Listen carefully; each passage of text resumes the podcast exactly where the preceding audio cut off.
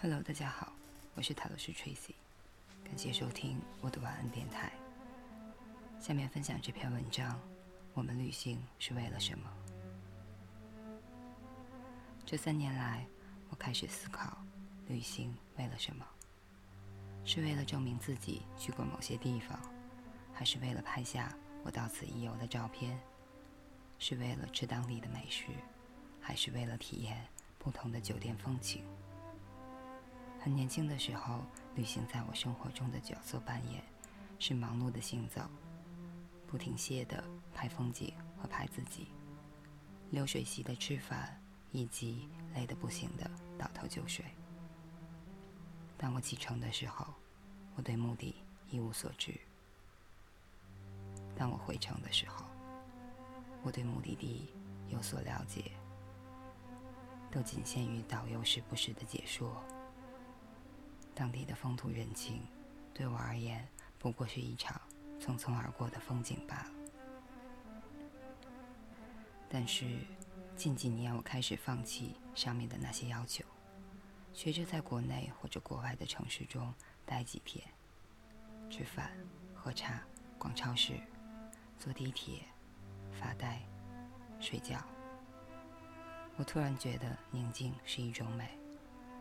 偶尔的放下一点欲望是一种倾诉，就连逛当地美术馆和博物馆的时候，我都能感觉到自己在闲适的欣赏作品，而不是在计算时间的匆忙观光。此处无声，却有声。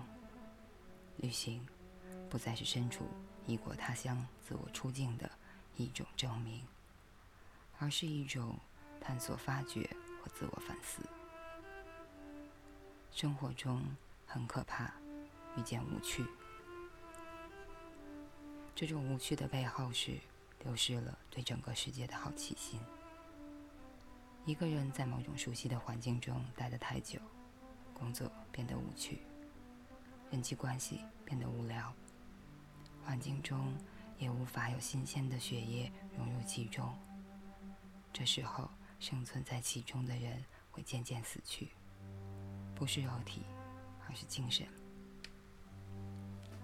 就好像我们跟人对话的时候，定义他的年轻与活力，往往取决于他思维的敏捷、言语的活泼，以及眼中的生机。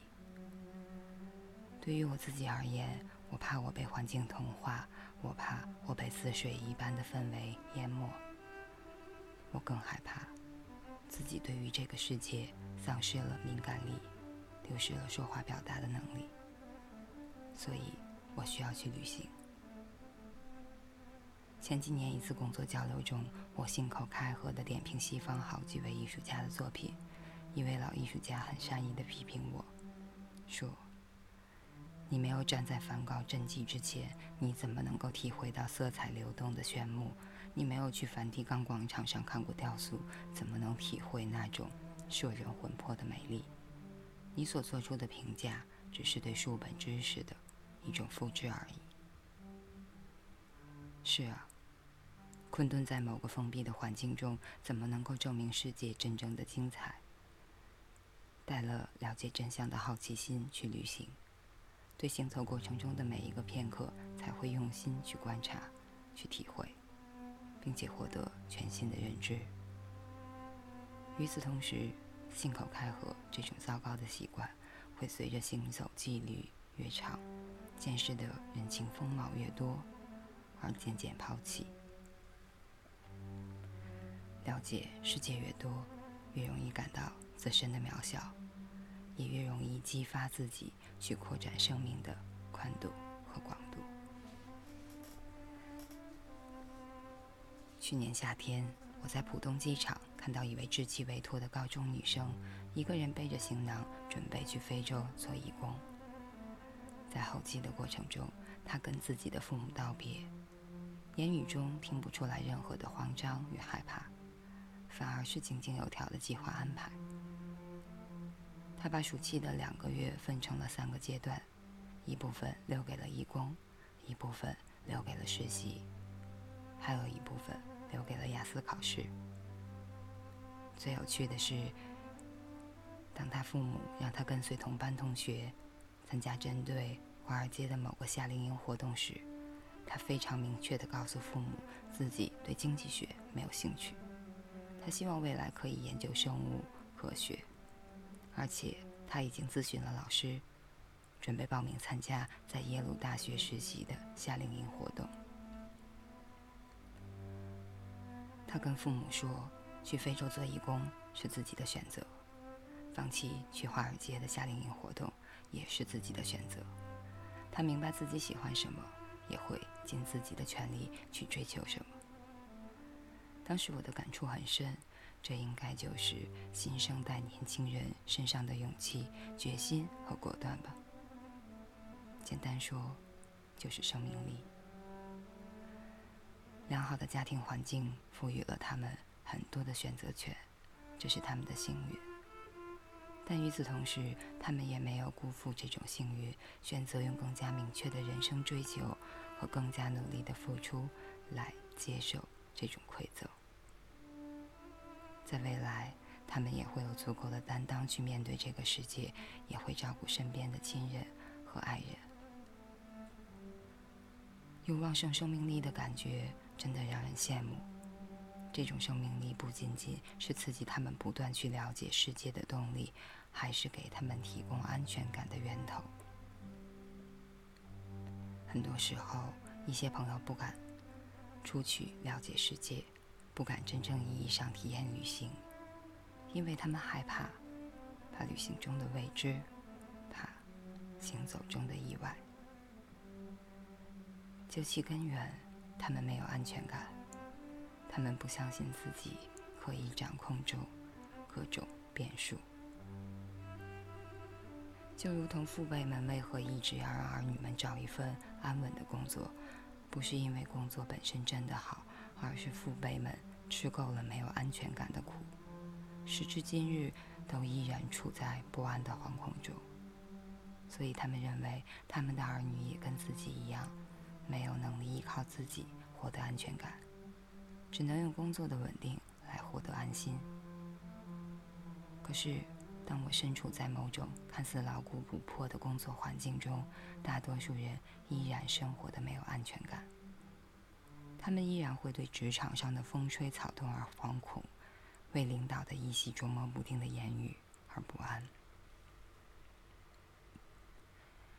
大多数人除了单位组织、家庭组织的短期旅行外，从来不敢在年假的时候去真正意义上来次说走就走的度假。用他们自己的话说，害怕走出去，也走不出去了。他们看起来身处在安全的领地，而时刻可能为失去这份安全而不安。最终，对抗这种不安的方式，就是放弃一切自身原动力、好奇心、期盼和追求，选择随波逐流的轨迹。旅途中经历的每一段不一样的体验，都值得拿来反思自己的生活。我认识一个熟人，带着家人去东南亚玩了一圈回来，肆意批评当地的贫穷落后的环境不卫生，